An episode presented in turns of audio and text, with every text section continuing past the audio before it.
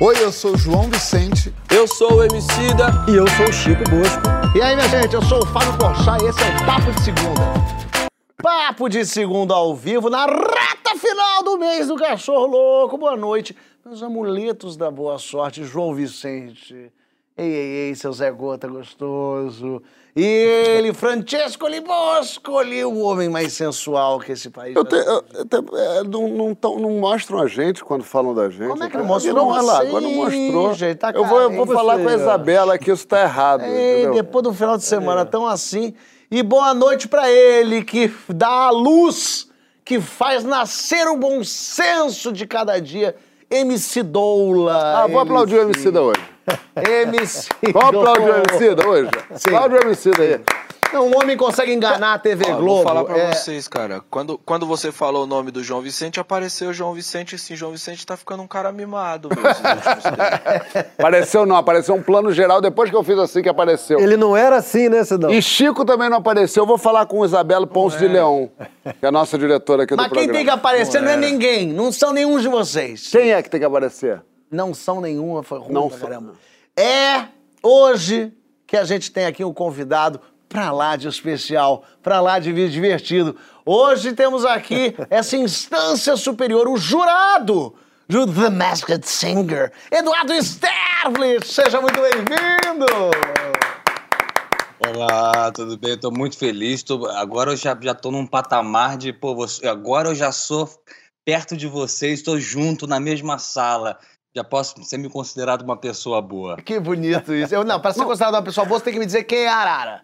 Se você disser não quem... posso dizer. Mas tem não que posso dizer, não é questão de não poder. Aqui é programa Cara, Globo, gente, uma eu só juro Globo. por Deus, assim, toda a minha família me pergunta, amigos me perguntam, e eu, eu falo assim, ó, se quiser saber muito, me liga três vezes, deixa muito claro, assim, que você quer saber pra eu te contar. Porque perde a graça total, assim. A Arara é afinadíssima, quando né? depois que você... É, não, e, e ela vai evoluindo. Mas depois que você descobre quem é, a sua, parece que a sua cabeça... assim, meu, era- parece que você percebe quanto você foi idiota, sabe? Mas é muito difícil mesmo. Fala a primeira letra. Olha, termina com Ina, Carolina. Olha aqui, vamos seguir. A gente vai debater agora as nossas máscaras. O Aldir Blanc escreveu: Custe. A... Peraí, custei. Eu vou, vou, vou voltar. Vou até inclusive ler aqui pra Volta, falar volta. besteira. Vou aqui, não, vou falar que bonito, ó. Custei a compreender que fantasia é um troço que o cara tira no carnaval e usa nos outros dias por toda a vida. Bonito isso. Você concorda? Quais máscaras você tem que usar na sua vida? E, e é uma forma de diplomacia ou de falsidade? Cola junto lá na hashtag Papo de Segunda no GNT pra falar com nós. Como é que é essa, essa situação aí? Eu quero saber. Não, se bem que lá no Masked Singer a gente fica tentando descobrir quem cantou as coisas todas, tem o negócio da máscara. Isso é muito bom, especialmente porque ver você dando seus palpites. é tipo um sonho, é. O palpite, eu, eu vi outro dia que, o- que ele falou assim, Paulo Bete, mas do nada. mas do nada, mas tão do Mas nadão. sabe por que que era assim, acontece? calma, sou- calma. O, o cara falava assim, alguém falava assim, não, você mesmo falou, é um cara de esporte. Aí deu uma volta. Cada um deu, deu, deu um palpite, voltou nele, ele olhou pra câmera e assertivamente falou, Paulo Bete. Mas vou te falar, eu juro assim, tipo, eu sou, primeiro, eu sou péssimo em jogo, eu sou muito ruim em jogo, eu não tenho tanta, eu não, não consigo me concentrar exatamente em regra, nessas coisas. Quanto mais regra e mais estratégia, eu preciso do fator sorte pro jogo, sabe? Lá não existe, porque nunca iria ser o Paulo Betti, eu acho, mas tipo, eu, tá, eu, tá, eu sei que, eu sei... Qual, foi a sua pergunta mesmo? Que eu acho que eu vou viajar muito. agora. Não, não teve pergunta Não teve ainda. pergunta a gente só ainda. tava contando um pouco do Masked Singer. Mas eu já quero te perguntar, então, pra você emendar isso aí, esse seu, essa sua Gente, conversa. Eu ia, pra, eu ia pra algum lugar muito distante, Vai, juro, juro. vai. Ué, quer não, ir? mas eu não lembro, eu não lembro agora, agora eu já não lembro mais de Não, nada. não, o que eu ia te perguntar é, você sente que, que aqueles famosos que ali estão mascarados, enfim, fantasiados, é, eles conseguem ser alguma coisa que eles não, não poderiam ser? Você acha que a Renata Ciribelli cantaria e dançaria se ela não tivesse Cara, fantasiada de brigadeiro? coisa. Eu, quando eu fui chamado, eu achei que ia ser uma parada muito curiosa, sabe? Ah, cara, vai ser um programa muito curioso. Eu vi alguns trechos assim, falei, deve ser a curiosidade, deve ser o- a parada desse programa. Mas existe um reality paralelo, assim, sabe? Existe um. Porque as pessoas que estão participando ficam naquele moletom não fale comigo, usando aquele face shield com insufilme e andando com, com um monitor, que é a única pessoa que sabe quem é ela, que pega o celular dessa pessoa, guarda, não sei o que, não pode falar com ninguém. Então, isso para a cabeça de uma pessoa durante semanas, isso também é um, é um reality paralelo, é uma novela paralela. Com certeza isso mexe com a cabeça da pessoa. Então, quando a cabe... e fica também numa coisa, como todos são famosos e todos são muito famosos, eu fiquei com muito medo de tipo de ter alguém que, que eu não conhecesse, sabe? E ficar, meu Deus, não saber quem é. eu fiquei com muito medo. E com certeza eu falei, cara, se eu tô com medo disso, com certeza as pessoas que estão embaixo da máscara também estão com esse medo. Então deve, tem, rola uma coisa que é, pelo amor de Deus, não me descubra, porque eu quero ficar até a final, e ao mesmo tempo rola uma coisa de me descubra, porque eu, eu quero que você me descubra, eu quero que você me reconheça, né? Mas você, é, é, Duducha, pra te chamar de Dudu, você, Eduardo, é, é um cara curiosamente tímido. Porque você é um maluco de pedra, você faz aquelas coisas que você fazia no pânico, o teu, o teu talk show que é brilhante, é, você faz umas coisas muito malucas, mas ao mesmo tempo você é meio quieto. Você sente que, por exemplo, é, essa estar com uma câmera na frente te dá uma, uma possibilidade de, de incorporar uma persona, digamos, botar uma máscara de um doidão e poder fazer as maiores atrocidades, assim? Sem dúvida, eu não sei explicar isso psicologicamente como é exatamente, mas eu sinto que eu por exemplo, sabe essa coisa oriental de estar presente, de, de ah, eu preciso estar no momento presente, que é o que importa, o passado e o futuro, tragédia, não dá para controlar. Vamos, sabe esse pensamento? Sei. Na minha hora, é que ó, esse pensamentinho. Como é que Eu é? sou Faz muito-. Na minha hora, na minha hora, Você fica uma hora assim. Gostei. Eu, eu, eu sou desse pensamento oriental, sabe? Já me perdi de novo. Você fez eu fazer uma merengue que eu me perdi, João. Não, falou, sabe aquele pensamento oriental que você tem que estar presente? Você tava falando da sua, Ah, da sim, sua eu só máscara. consigo me sentir presente quando eu tô em cena. Ah. Eu não consigo me sentir presente igual eu tô em cena na vida. E eu, eu fico buscando isso, eu fico, eu, eu fico trabalhando isso. Mas quando eu tô em cena, tipo no teatro principalmente, ou quando eu tô numa, num, num set de filmagem, ou até fazendo, ou até fazendo alguma coisa ao vivo, ou até aqui com vocês, eu fico, ih, aqui tá a câmera, e aqui pra esse lado aqui tá o Porchat, então pra cá não sei o que, será que minha luz tá não sei o que lá, eu fico... Aí eu respiro melhor, eu tô respirando melhor, eu, eu tenho uma visão periférica mais apurada. Então parece que eu, parece que eu, eu vivo para viver esse momento. Eu vou chegar num momento onde eu consigo transformar, levar isso para a vida, mas eu acho que muita gente não consegue sentir isso nunca. Então eu me sinto grato de pelo menos poder sentir isso no meu trabalho. Eu tenho uma pergunta. é, na, na- em nenhum momento na sua vida social você usa uma máscara para poder seguir em frente? Muitas quer- vezes. Muitas vezes, né? Tipo, tipo, em que momentos você tem que botar a persona fora do trabalho?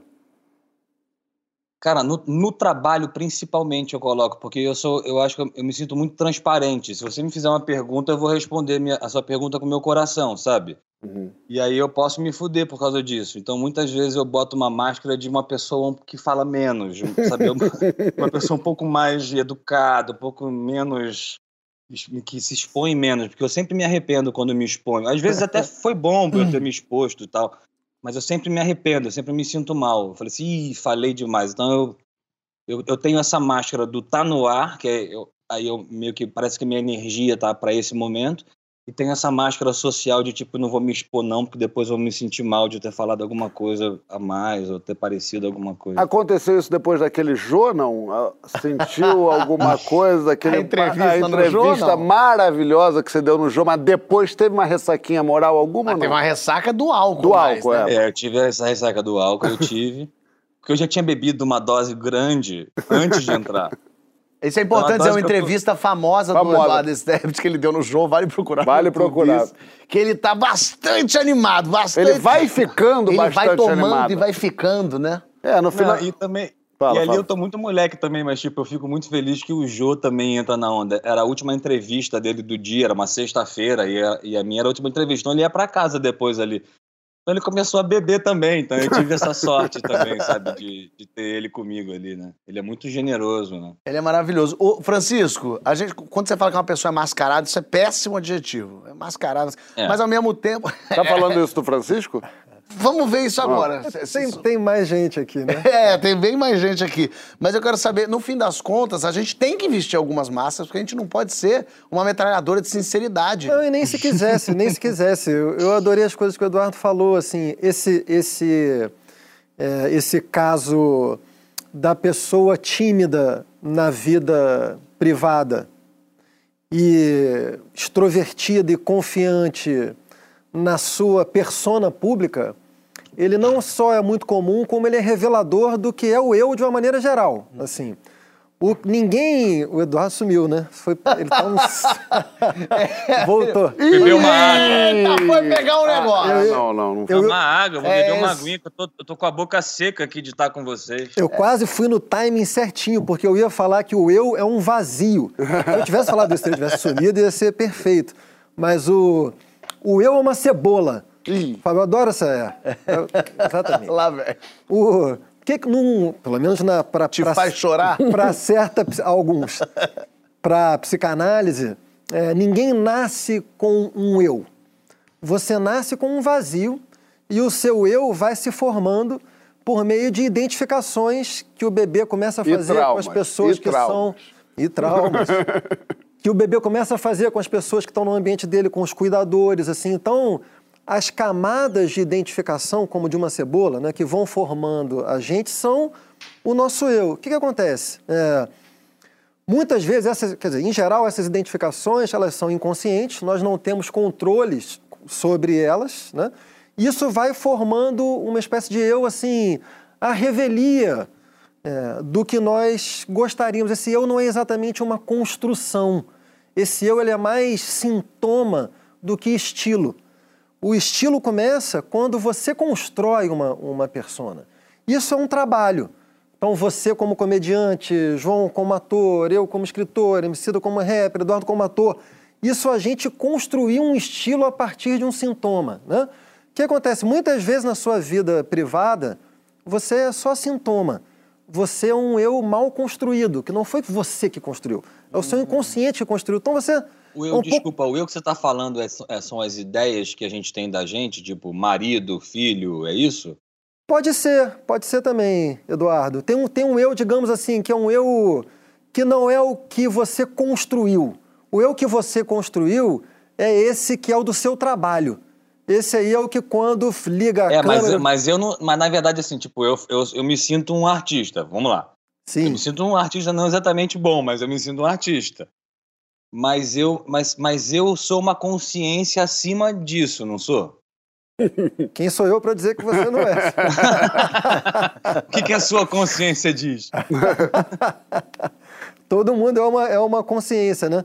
Mas, o, mas você- o que eu estou tentando dizer é que é, tem algo que a gente constrói. E o que a gente constrói, a gente tem confiança. Tem muito caso de profe... Eu, por exemplo, quando, quando comecei a dar aula, eu era muito tímido.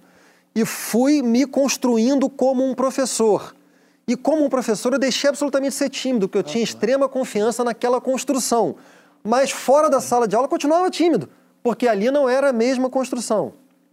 Bonito isso que, que Francisco falou. É... Sim. Ele tende a isso. Não, e, e é muito doido, porque é, é, eu penso muito sobre isso, assim, dessa super glamorização da sinceridade. Né? As pessoas têm uma coisa de, você não está sendo sincero. Não, óbvio que não.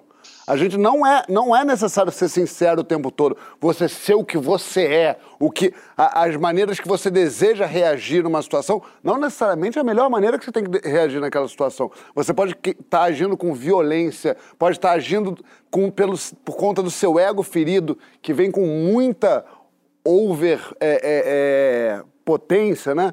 É, eu sou muito contra essa coisa de você tem que ser quem você é. Esse é o eu ideal, que, que tem esse, essa caixinha que você vai colocando todas as O coisas. menino me dá orgulho. Quando ele começa a falar assim, eu orgulho. Mas é essa caixinha, né, que você vai botando, ah, eu gostaria de ser isso. Esse- essa construção aqui é para onde você tem que seguir, de alguma forma, né? As coisas que você vê, analisa, entende, fala, pô, isso aqui é um jeito legal de agir numa tal situação. Ciúme. Ciúme é um ótimo exemplo disso. Todo mundo sente ciúme, né? A gente tem, às vezes, quando bate no nosso orgulho, no nosso ego, a gente tem a tendência de ser violento e ir em cima, não sei o quê. Você não tem que ser assim porque você sentiu aquilo. A gente sente um monte de coisa. A gente sente vontade de dar um tapa na cara do nosso chefe. A gente tem vontade de um monte de coisa. Não necessariamente a gente tem que fazer, né? A gente tem que ir muito mais pelo eu que a gente acredita do que pelo eu que a gente é. Francisco, é isso? É, é isso, eu diria, eu, eu acho que não é nem possível você ser é, completamente espontâneo, ou ainda é, tudo que é, que é grande, Fábio, não vem do espontâneo. Eu queria enfatizar isso que o, que o João falou, assim, existe um certo mito da autenticidade. A autenticidade, ela não é espontânea, a autenticidade é uma construção construir alguma coisa, um grande artista, ele nunca é espontâneo. Então teve, por exemplo, um movimento famoso estético que é o surrealismo. O surrealismo acreditava que se você acessasse o seu inconsciente, você acessava suas ideias mais primitivas e você seria muito original. Não, o inconsciente é um clichê coletivo. Assim, fora da antes da construção, todo mundo pensa a mesma bobagem, fala a mesma quantidade de merda, entendeu? Só começa a ficar bom quando você construiu alguma coisa. Construir dá trabalho. É trabalho. Isso a gente leva uma vida para fazer, cruzando referências, somando, sintetizando, construindo uma persona. Fora disso, é, é clichê e bobagem. Ou seja, é preciso ensaiar muito para poder improvisar bem. Isso. É isso. Cidola, as pessoas me perguntam muito assim: o MC ele é igualzinho. Ele é aquele mesmo jeitinho dele de, de mestre Splinter com Yoda. E eu respondo, não, ele é, ele é branco e Faria Limer.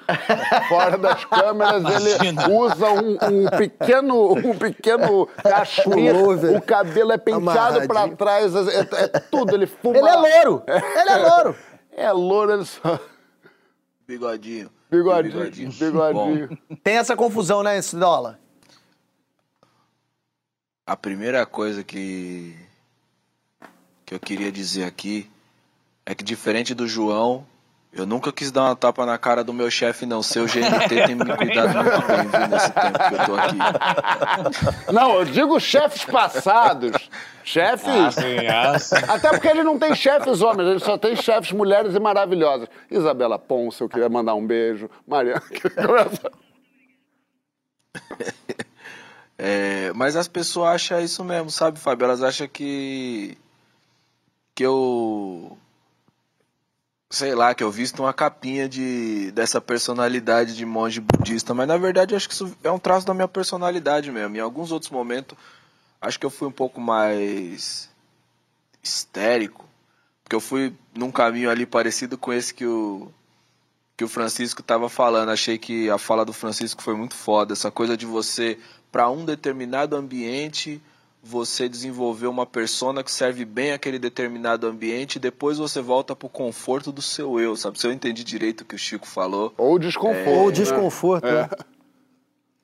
Ou, ou, pro, é, ou pro seu próprio desconforto. Porque, por exemplo, é, muita gente me considera uma pessoa extrovertida. Eu me considero uma pessoa extremamente tímida.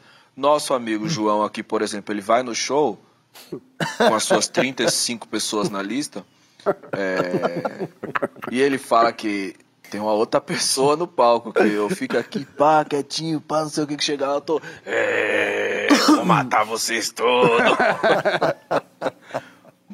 Tem uma. Mas isso também é uma coisa que eu sinto que, que ela foi desenvolvida ao longo do tempo. Porque eu me lembro que no começo, graças à timidez, eu não tinha coragem nem de olhar as pessoas nos olhos quando eu subia no palco, tá ligado? Eu olhava pra baixo. Eu lembro da primeira vez que eu subi no palco e o Kamal, um amigo nosso de São Paulo, ele tava sentado no fundo do palco e eu segurei o microfone na cintura, assim, né? É, longe da boca. E o Kamal, ele fazia assim pra mim, ó. Coloca o microfone na boca. Coloca o microfone na boca. E eu olhava pra ele assim e eu era marrudo pra caralho, mano. Só que eu era mais tímido do que marrudo. Tá ligado? Aí eu olhava pra ele e falava assim, ó. É meu estilo, caralho.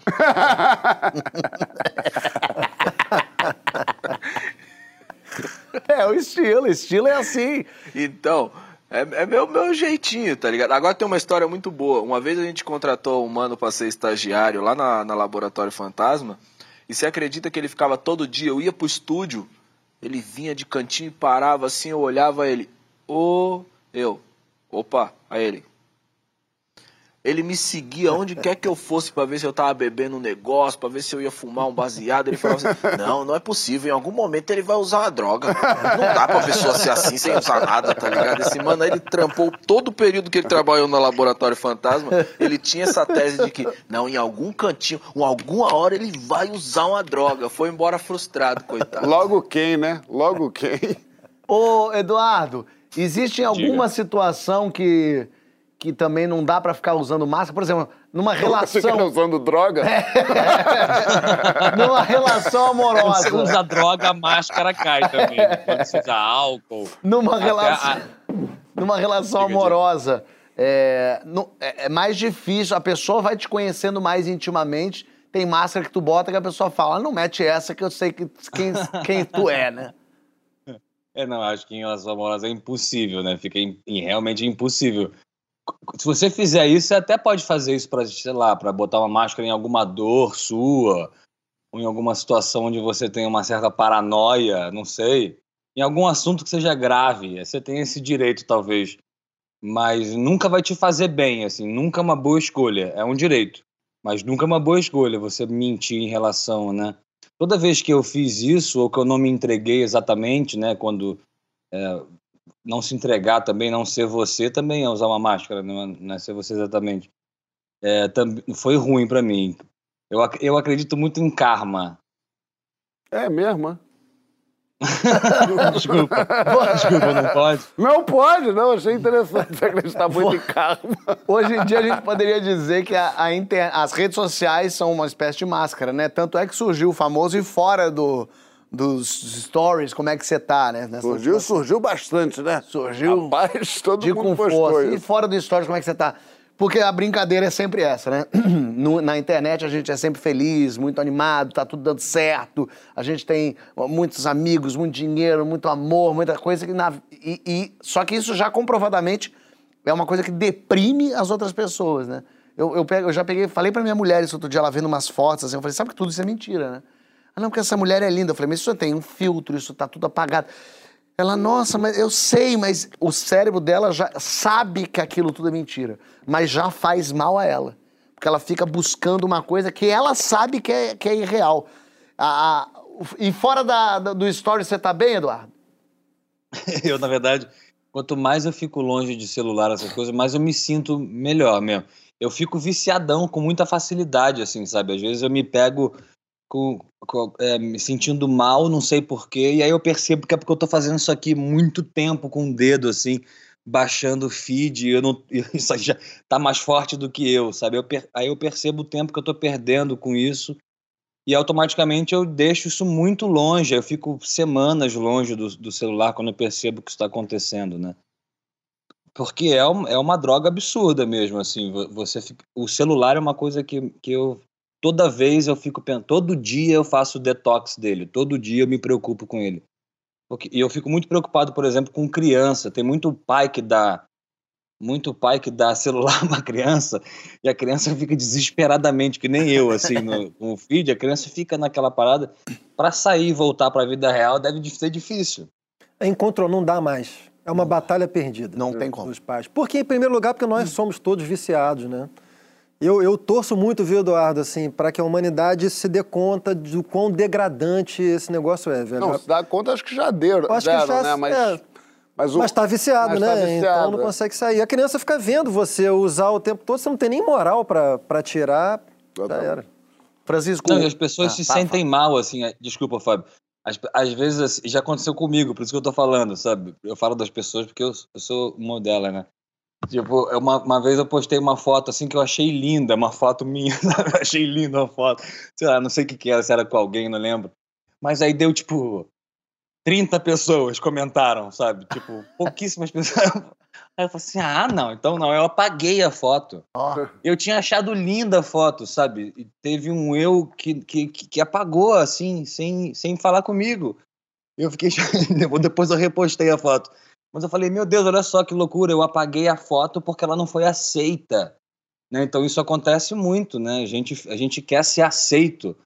E isso é o maior problema da gente, né? A gente não precisa disso. A gente só, a gente só consegue ser a gente plenamente quando a gente não, não, não pensa nessas coisas, né? Eu até, se me permite um, um rápido comentário, Eduardo, eu até acho que reconhecimento é muito constitutivo do, da humanidade, assim. Nós lutamos por reconhecimento No meu mesmo. caso, é só isso mesmo. Você é diferente. né? Mas assim, o que aconteceu com esse negócio de rede social é que levou essa, essa necessidade de reconhecimento a um estado de compulsão permanente, né? E é, e é muito ruim, porque antigamente, enquanto as pessoas não estavam lutando por reconhecimento, muitas delas estavam construindo coisas boas pelas quais elas seriam reconhecidas justamente. Agora elas ficam o tempo todo tentando ser reconhecidas por absolutamente nada. É quase uma, um reconhecimento diário, né? Ou É um de hora em hora. reconhecimento de minuto em minuto e muitas vezes sem que a pessoa tenha feito nada e nos piores casos com as pessoas fazendo maldade com os outros, que é uma coisa que está na moda também, Total. muito. E, e tem um, um princípio muito da mecânica da droga mesmo, de, É, é, de você total. faz, aí te dá assim uns likes, aí você aquilo te dá São shots é, de são shots de, dopamina de prazer. Na- Isso é, aconteceu com meu irmão hoje, desculpa, aconteceu com meu irmão hoje. Eu tenho um irmãozinho que ele postou um negócio nada a ver, assim, nada a ver mesmo, assim, eu não entendi o post, por exemplo, porque eu sou boomer, eu sou, eu sou sei lá. E aí, Cringe. é, falam que é- já é boomer, já é outro. E aí, o que é- o boomer é o quem tá dentro querendo não ser cringe. Ai, E Deus. aí, e aí esse- ele postou, deu 800 mil visualizações. Tem uma fotinho do meu irmão assim, ó, com o celular assim, ó. tipo, ele não, ele não sabe lidar, ele não tá sabendo lidar com isso. tá? E isso pode ser muito ruim da forma que você entende isso, né? Como, como você reage a isso, é muito pode ser muito esquisito. Você ia falar, um- sabe, Não. alguma coisa? Porque tem uma, um- uma coisa que a gente posta também isso, porque se postar as coisas, a verdade, também ninguém quer saber muito, né? No fim das contas, a felicidade virou uma máscara pra também não te mostrar vulnerável. Se você fala, poxa, hoje tô meio mal, tô meio deprê, é isso, você mostra uma fragilidade que é um, um buraco nessa máscara, né? No fim das contas. E é um- mesmo quando você mostra uma fragilidade, você bota um filtro. É. Você coloca um filtro, você fica com cílio e batom e fala que você tá triste. Eu acho que até na tristeza existe a- a- a- o vício dessa compensação do like. É, as pessoas já encontraram uma maneira muito engenhosa de, de trocar tristeza por afeto. Eu diria até que sobretudo, né? Sobretudo, é. Tanto é que, assim, às vezes morre alguém, pessoas se filmam em selfie, chorando e falando com a câmera, que é uma coisa que é, perto da meditação. São, coisas, são duas coisas. Meditar e chorar são duas coisas que você não filma, né? Quando você está filmando e chorando, alguma coisa você quer com, com, com aquela, com aquele vídeo, que não é simplesmente sofrer por aquela pessoa. Não tô julgando quem faz isso. Tô, tô julgando quem faz isso. Mas é, é- é, de alguma maneira, é, é- é- é claro, e eu acho que para qualquer um que, que junte dois mais dois e traduz em quatro, você olha aquilo e você vê. Essa pessoa aqui não tá. Chorar é íntimo. Chorar não é nos stories. Então acho que as pessoas já conseguiram uma maneira. Também tem uma- um filão das meninas que fazem uma coisa que é muito interessante: que elas postam uma foto super gostosa, não sei o quê, e postam. é, com só uma- um outro anglinho, assim, tipo, é, que aí mostra que a barriga já não tá tão legal, que a mostrando, olha só, é o mesmo corpo, é a mesma foto, é o mesmo espelho, é o mesmo dia, é o mesmo minuto. A diferença é que aqui eu tô toda cra- travada, assim, Segurando. e aqui eu sou uma pessoa normal. Também para mostrar para as meninas que essa, que essa esse ideal de mulher gostosa que elas estão vendo ali não é verdade. Mas também é uma maneira delas conseguirem reconhecimento. Sim, sim, total. Cara, tá um primor de dialético. Hoje- Esse menino, pô. Tá, tá. Você falou Eu, do... eu tô tentando ainda só que o, que o Emicida comece uma fala com eu adorei o que o João falou. Como ele começa Também todas- queria isso com comigo. todas as frases que o Chico fala. Mano. Eu ia falar isso aí, eu ia falar isso aí, sabia? Era o que eu ia falar. Você falou do, do choro. Tem um filme lindo do Coutinho chamado Jogo de Cena. Eu pensei na mesma coisa. É, bom. A André Beltrão, que é absolutamente brilhante, ela tá fazendo a cena dela de uma mãe que é uma catástrofe, a mãe perdeu o filho, uma história horrível, e a mãe não chora. E a André Beltrão, quando vai contar, ela chora. E ela fala, não é a, minha, não é a personagem. Sou eu, André, chorando, e ela fala uma coisa que é linda, que eu passei a levar pra vida e perceber. Ela falou, só quem chora de escorrer a lágrima é no cinema, É, na TV. na novela. Porque a gente tem vergonha de Quem chorar. chora não quer mostrar. Que ninguém chora. quer mostrar que chora. Então, quando a pessoa começou a chorar, a gente limpa. É. E se você reparar na vida real, é assim. Só na TV que a pessoa chora, escorre, ela fica, Francisco. a não ser que seja na vida real, a pessoa querendo mostrar que tá chorando. Bonito mesmo é quando tá num close, você só larga aquela lágrima esquerda aqui, ó. Faz a Camila E Morgado. você de, e você deixa acontecer, sem fazer careta, sem fazer nada. Só que, ó, tum, é, eu sofro, mas eu sou duro. É, a mulher do Handmaid's Tale chora muito sem piscar. Assim. O cara do o This Is Us. O cara do This Is Us, como é que é o, o nome dele, do, do personagem? personagem. Random. Random, né? Caraca, o bicho olha pra um ponto, mas cai-lhe uma lágrima grossa, que se você botar na represa, é, é energia o ano inteiro. Afoga Gulliver. Olha aqui, na volta tem as desculpas que usamos pra justificar as nossas falhas. As boas e as tenebrosas. Conta na hashtag Papo de Segunda no GNT qual foi a desculpa mais esfarrapada que você já deu ou ouviu. A gente já volta.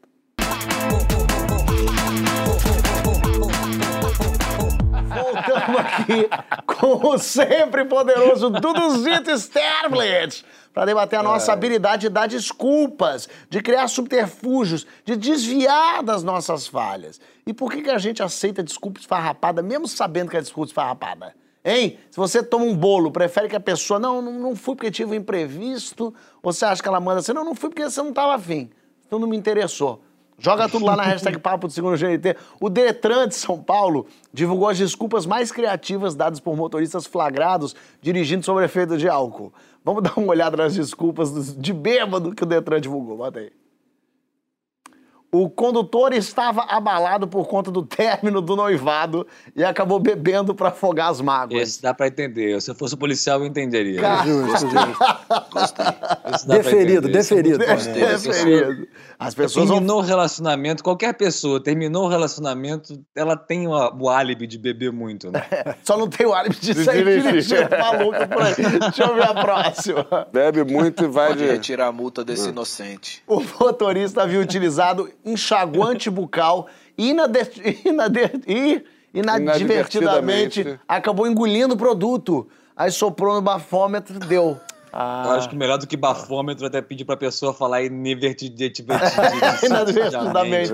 A pessoa tomou ali, a Colgate deve estar fazendo cachaça agora É. também, né? Curioso. Qual a dis... ah, Mais uma, mais uma. O motorista alegou que estava com os olhos vermelhos, porque São Paulo é uma cidade muito poluída. Além disso, já estava indo pro hotel descansar. Não, mas os olhos vermelhos acho que não pega no bafômetro, né? Não, mas pega no. Os olhos vermelhos têm outra. é, proveniente de outro. de outro, digamos. Psicotrópico. Campo! Campo! Campo. Campo. A fadiga, a fadiga. Se for, tio, se for prender todo mundo que tem o olho vermelho, nem o coelhinho da Páscoa escapa. Mais uma, bota aí, bota aí. O motorista não fez o bafômetro porque tinha prótese dentária e não quis passar constrangimento, já que tinha muita gente no local. A famosa chapa. Eu gostei disso, achei bonitinho. Eu quero ver o que, que o pessoal tá comentando aqui, se botaram já desculpas. Tá aqui no celular, vamos ver as desculpas, ó. É, é, é, exi... Ih, o pessoal tá mais... Entraram no papo da Amazônia aqui, ó. Ih. Brasileiro não vai pra Amazônia, Pantanal, porque não tem dinheiro. Hashtag é isso aí, o pessoal pro puto. É mais barato ir pra Miami do que ir pra Amazônia. É mentira e é desculpa esfarrapada. Ih, não é. Compra essa briga, Vou Fábio. comprar essa briga. Tem muito brasileiro que dá essa desculpa. Tem lugares caros mesmo, mas você tem que pagar caro pra um lugar que é maravilhoso. Você tá no Brasil, tem que ficar pagando barato? Tem que pagar o valor que é. Claro, tem lugar demais e tal, mas tem, dá pra ir em lugar barato em todo lugar. Mas também não sobra muito dinheiro porque tem que comprar fuzil. É. Ah, Compra o fuzil. Aí já não... e- mas dá pra levar fuzil também. Não fala isso. Não dá, não. Qual a desculpa, Eduardo, que você pensou em dar pra não vir pra esse programa e que não deu certo, Pensou hein? em dar? Não, deu. Não. Ele deu, por isso que ele Não. não está aqui. Ah, presente, Na né? verdade, eu fico muito. Assim, eu tive que sair de casa pra fazer o, o The Masked Singer Sim. Brasil. Toda vez. E, e eu dei sorte porque a gente gravou no mesmo hotel. A gente, eu dormi no hotel e a gravação era no térreo, assim. Eu dei essa sorte. Mas toda vez que eu.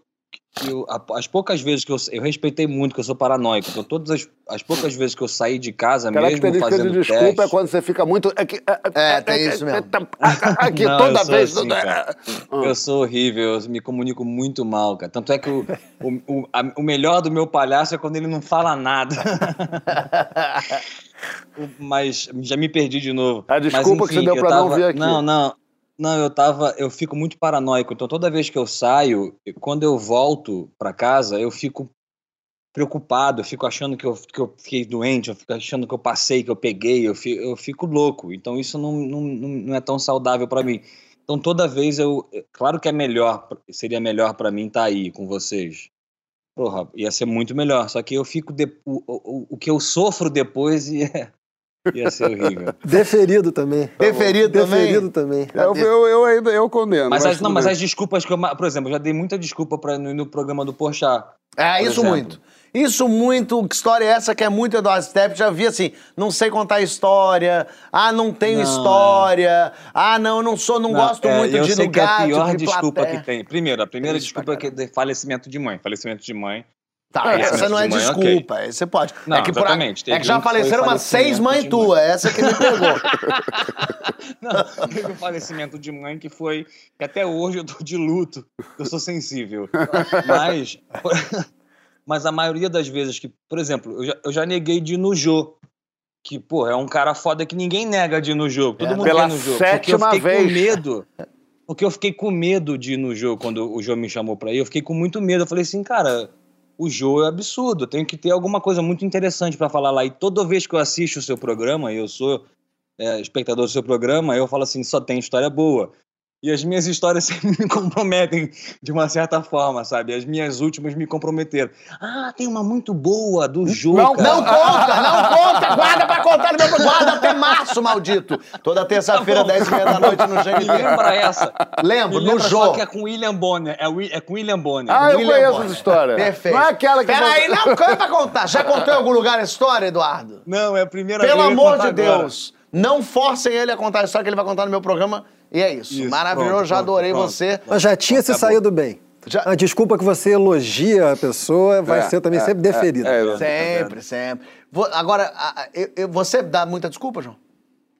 Pô, é evidente, cara. Eu acho que todos nós damos. Eu acho que, assim, é... eu acho um horror. É um pouco lá daquilo que a gente tava falando no primeiro bloco. Desculpas são dadas para que as pessoas acreditem, mesmo se elas não acreditarem. Ou seja, Chico me convida para jantar. Terça-feira, João, vamos jantar. Eu falo, não posso, porque, menino, tem um negócio importantérrimo, não sei o quê. Não tem, desculpa não tem que ser questionada. Tem ali um acordo tácito entre as pessoas que vivem nesse mundo que não é preciso ser sincero. Não vou, Francisco, não estou sentindo bem para ir terça-feira, quero fazer outra coisa, quero dormir. Seria grosseiro da minha parte falar isso pro Francisco, seria ruim. Eu não quero que ele ache que eu não quero jantar com ele, porque às vezes não é simplesmente não querer jantar com ele. Eu só talvez queira ficar em casa de cueca, fazendo nada, ou até sem cueca mesmo. que- é, é, Fazendo alguma ou coisa. fazendo alguma coisa. E, e eu não quero que ele se sinta rejeitado, porque eu não estou rejeitando ele, eu estou escolhendo outra coisa. Então eu acho. A coisa que mais me dá raiva na vida, ó, Bolsonaro me dá raiva. Agora, mais que Bolsonaro, é, é uma pessoa que não te deixa se esquivar. Pessoa que fala assim: faz uma live comigo. Aí você fala, aí você fala, eu não posso. Porque a gente. Porque eu tô fazendo muita live. Ah, mas mas, mas vamos! É, quinta-feira. Uh, quinta-feira tu me pegou. Porque quinta-feira, toda quinta-feira eu rezo pra São Judas Tadeu. Eu mudo pra, Pra terça, pra quarta. Filha da puta! Não, você não fica uma pode. semana sem responder, a pessoa manda um toque-toque. É, É, Maria Zilda tá é aí. complicado.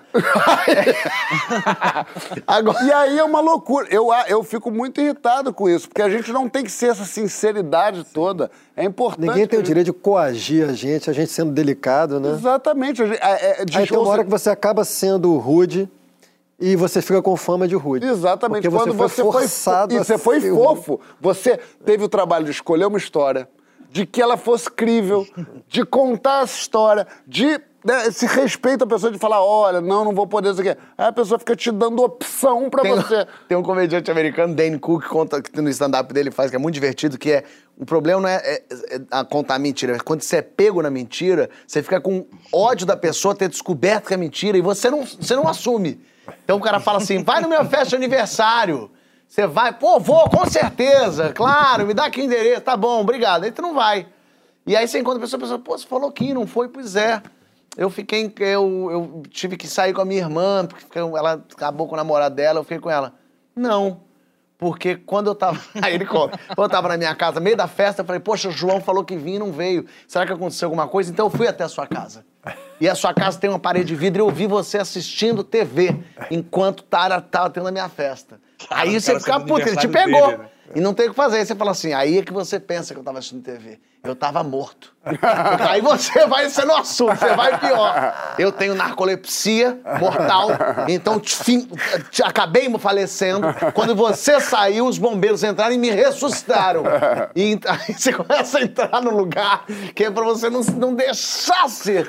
Mas ao mesmo tempo, Porque é, é muito agoniante quando alguém te pega numa mentira também. ruim, né? Parece que enfiaram um dedo no seu umbigo pra ser bem delicada. É. Você, toma um, você toma uma invertida, porque quando você mente, você já parou e pensou naquilo, você já. Aquilo é o melhor que você pode fazer, né? Quando a pessoa te dá uma invertida, menina, você fica uma loucura. mas, mas ao mesmo Eu tempo. faço, por exemplo, eu faço sempre aniversário surpresa.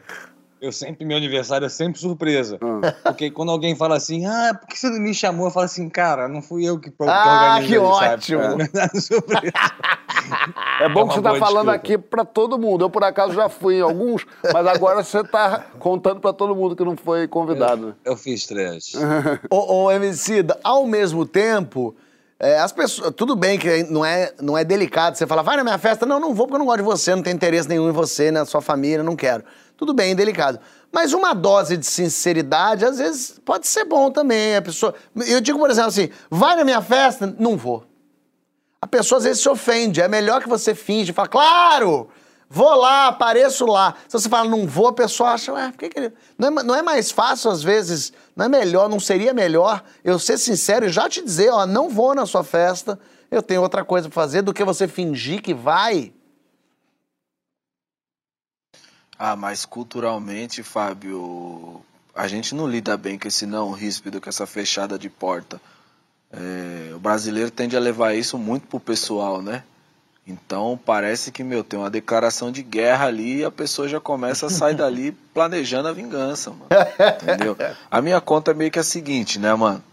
Eu sei que a verdade pode ser dura, que ela pode chegar de um jeito ríspido, que ela pode ofender. Então, a depender do afeto que eu tenho pela pessoa, eu dou pra ela duas desculpas, tá ligado? Se ela derrubar duas desculpas, na terceira ela vai levar uma verdade, tá ligado? Aí Gostei ela que procurou, entendeu? Ela cavucou, ela vai levar essa verdade.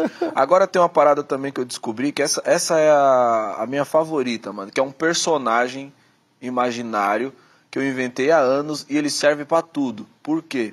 Porque existe uma mística no universo da música que tipo todo mundo tem um empresário distante, que é um cara gordão, brancão, que fica fumando charuto na mesa da gravadora, tá ligado? Esse cara não deixa o artista fazer nada. Então, é, quando as pessoas me chamam pra uma coisa que eu não quero ir, eu falo, puta, tem que ver se os caras lá vai deixar. As pessoas já respondem, pô, os caras lá é foda, né, mano? Eu falo, Os é, os caras não, não me libera pra nada. E aí elas já me liberam porque os caras lá não costumam deixar nada. Mas, caras a- não- mas agora, agora, me metendo aqui na resposta do, do Sidão, assim, muita gente me procura pra falar, pô, fala lá com a Emicida que eu tenho aqui um negócio, um bar legal que a gente quer que a gente ele- botar ele cantando e falando sobre... Velho, é o sobre- inferno. Eu É. comigo também. E não tem uma Lohana, né? Mas então, mas o que que acontece? Sempre que eu falo pra ele, eu, eu hoje em dia eu nem mais pergunto, já passo logo o telefone do Fiote. Mas o Fiote, que pra quem não sabe chama-se Evandro, é o irmão de Leandro, Emicida, é, é o empresário dele. Meu amigo, é o maior é, é, organizador de desculpa do Leandro que existe. Ele terceiriza o não, o Leandro. Porque o Leandro, ele tem essa cara de mal, mas ele é um fofão. Ele é um ursinho puff. Ele é uma espécie de querido pônei do rap nacional. Então ele não consegue dizer não. Então ele joga já pro Fiote. Eu tenho gente que eu já passo o telefone pro Fiote sabendo o que, que vai ser. Ele é, tu, ele, ele é tudo assim, ele terceiriza o não. Tá falando isso, mas ele não fala não pra ninguém, não. É verdade, Emicida? Não. Não, é verdade. Tem um amigo meu, inclusive, que.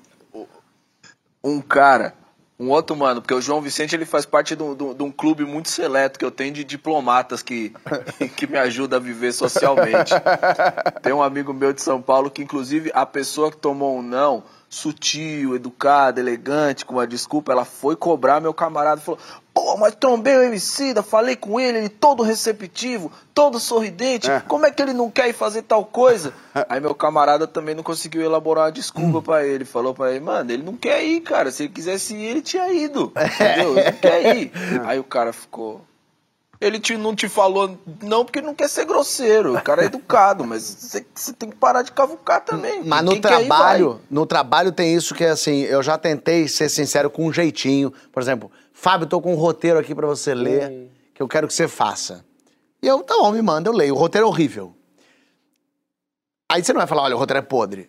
O que, que você fala é, tô sem data. Tô sem data, Eu já tô caí sem nessa data. de falar o roteiro é ruim. Mas um dia eu falei, cara, falei, né? não gostei do roteiro. Achei o roteiro... Acabou minha vida. A um pessoa ficou ofendidíssima. e não era nem ela, era a produtora. Ela não É, tinha é escrito roteiro, falar. não. É Não é, horrível Eduardo? falar, se falar a verdade. É verdade, é verdade, é horrível. Eu já fiz exatamente isso e achando que ia ser o máximo, que ia É. ser, nossa, a pessoa vai gostar de mim porque eu fui muito sincero. Ela vai falar, não, vem escrever o roteiro comigo. e, tipo, a pessoa nunca mais respondeu, exatamente. A pessoa se ofende. Toda, É toda difícil vez- fazer essa escolha, né, de você ser muito sincero. É, é melhor não ser. Todas É, as vezes não que eu fui, eu uma, me pessoa, arrependo. uma pessoa com uns feijãozão no dente. Ah, eu isso aviso. é um bom exemplo. Ah, não, é isso um exemplo, dá. é um exemplo assim, uma pessoa com bafo, uma pessoa com feijão no dente, uma Não, pessoa bafo é outra coisa. Não, bafo bafo, é é, outro diferente. lugar. Eu sempre quis fazer um tá serviço chamado Disque. Bafo. Ah, ah, que, é? é, que, é, que é o seguinte: você liga e bota Francisco está com bafo, o telefone dele é tal. Liga já um profissional de saúde. Francisco, É seus que amigos estão sabe, falando Já que você tem está. serviço. Tem? Existe esse serviço, Fui eu que fiz. não só com bafo, mas com CC, Ah, é? com, com, com... Qual é esse serviço? Fala aí pra gente. Boa pergunta, não sei Não o sabe. nome disso. Então procure, Disque Bafo, Disque CC, deve ter. Porque é, bafo, em geral, bafo, eu adoro que americano sabe é, fazer tudo virar expressão. E eu e o Gregório, a gente tem a piada de fazer isso fingindo que são expressões de verdade. Então é o close talker, que é o, o- a pessoa que fala perto. Geralmente quem tem bafo fala muito perto. Eu tinha um amigo muito íntimo que ele falava muito perto, tinha muito bafo. Era muito chato. Era muito ruim. Aí você fica tentando dar bala, né, pra pessoa. Você faz de tudo. Eu pra comprava muita bala nessa época, dava muita bala pra ele. Toda hora eu via. né? Ah, e, e gente com bafo gosta de festa, né? E vai na festa, fala perto da festa, né? Então, a bafo não dá pra falar. Bafo é diferente porque mexe num outro lugar que no fim a Uma pessoa... vez eu falei, ih, acho que você tá com bafinho. Aí tudo bem. Bafinho, Sabe assim, no meio da conversa, Do como- nada. fui muito canasta, porque eu passei a conversa inteira assim, pensando, eu vou falar, não vou falar, eu vou falar. Eu fiz assim como você. Ih, agora veio, hein? Não tava vendo, não. Um dia eu, eu tava achando que eu tava com bafo. Bafinho. É, bafinho. Eu achei que eu tava com bafo. E aí eu falei, como é que eu vou, vou perguntar? E Paula Salles, amiga de Cal, inclusive, acabou de ter bebê, um beijo pra ela e pro bebê. Meu Deus, deu muita informação. Eu tava com bafo e aí perguntei pra ela, Paula, vê se eu tô Rapaz. com bafo. E fiz assim, ah. aí ela fez, quase. Eu amei, porque quase já é ruim, né? Não é legal. Mas eu entendi que ela, ela sacou que Ela operou ali numa. É. Não, Foi tem cirúrgica. que não tem bafo, mas tem cheiro de estômago. Cheiro de boca. E é bafo. Não, não é bafo, é bile. É, Veio tem- lá é do. Tem gente Não, que tem não um tem esquema, bafo, tem um mas não do- almoçou. o esquema do bafo, É. você fugir do bafo, parça. Hum, fala, É fala. Você você dá o ouvido aqui, porque o ouvido não sente cheiro, você vai virando o rosto aqui, ó. Ah, não, mas essa gente faz a, faz a troca de orelha. Essa gente faz troca de orelha, que no meio do papo, do nada, troca a orelha. Por quê? Cansou da minha orelha esquerda? Né? Não tem essa gente que você fica na, na festa, conversando, de repente já vai. Mas a então, minha dúvida, a minha dúvida é o seguinte, ó. Será que. É porque assim, eu sempre, eu sempre me. falo Assim, será que eu sou a pessoa que tem. Que tem um Edu, a gente chamou aqui pra falar que você tem bafo. Deixa eu te falar. A gente, tudo isso aqui a gente montou. Assim, se, se eu tiver bafo, eu, que- eu queria, gostaria que alguém falasse assim, olha, tá fudido aí. Que alguém falasse isso pra mim, porque aí eu, eu ia conseguir consertar. Às vezes é um siso que tem que tirar, É. às vezes é uma amígdola que apodreceu, às vezes é uma coisa assim. Às vezes você é comeu simples um resolver. E a pessoa fica- a vida inteira com, com, uma- com um podre na cabeça, na, na, na garganta, e não, e não resolve porque não, não usa o fio dental, sei lá, ou não, ou não escova o dente direito. Eu acho que uma das coisas, então- das poucas coisas da pandemia que foram boas, é, primeiro, a desculpa de não vou é perfeita, você não vai, então você pode dizer não vou. E segundo é o seguinte, a- e aí linkando e amarrando esse blocão, a máscara é o grande alerta de bafo, né? Voltando pro The Masked Singer, tá vendo? Porque, porque a máscara, é uma- você fica. Você fica eu, eu, às vezes eu tô com bafo, muito raro, e eu sinto no bafo Você na que ele máscara. falou, mas ao mesmo tempo ele falou, vou perder muito Eu só quero dar um breve depoimento que eu não tenho esse problema de desculpa, porque eu, atrás. eu faço filho, Fábio. Criança, pequena é o álibi universal social. né? Todo mundo aceita sem pestanejar. Então, de três em três anos, tá começando a crescer, eu meto outro. Tenho 10 anos que eu não dou desculpa nenhuma. Mas olha que divertido esse tweet Tô aqui. com as crianças. A Estela falou o seguinte, a Estela Rodrigues, eu já antecipei uma cirurgia para não ir numa festa de 15 anos. É isso. Acho chato e o investimento não compensa, prefiro ficar em casa. Eu entendo ela muito demais. Eu adorei. E o Alan Ferk lembrou bem Nelson Rodrigues. Já dizia Nelson, mintam, mintam por misericórdia. É, claro. É, Achei isso bonito demais. Mas é. Tem, tem que mentir, João. Não pode. E, e gente que te convida pra ir. Tem um cara, vou casar. Você falou, oh, que maravilha, vai casar. Vou... Oito e meia da manhã, em Pati do Alferes. Numa quarta. Você fala, mas aí você não quer que eu vá, de fato. Mas tem uma pousada, no hotel que a gente tá, não dá pra ficar, mas tem uma pousada que é ali perto. que é no alto do morro. Você, só, você tem 4x4, né? Você vem aqui, ó, estrada de lama. Você fala, meu Deus, essas pessoas não têm educação, né? Olha aqui, na volta tem o ódio recreativo. Opa! Que coisas ou pessoas você odeia, mas não consegue largar ou parar de acompanhar? João Vicente sabe bem o que é isso. Eu Você só queria sei o mandar que um é abraço isso. pra, pra Pati de Alferes, Pati de Alferes. A festa do Alferes. tomate de Não, Pati. eu, TV é, Rio Sul. não, eu amo, eu, eu, eu fui criado em Pati do Eita, Alferes. Eu- Mas só que nove da manhã, lá, o casamento de gravata, chatíssimo. O ódio é uma forma de amor, meu Brasil. Opina na hashtag Papo do Segundo GNT que a gente já volta.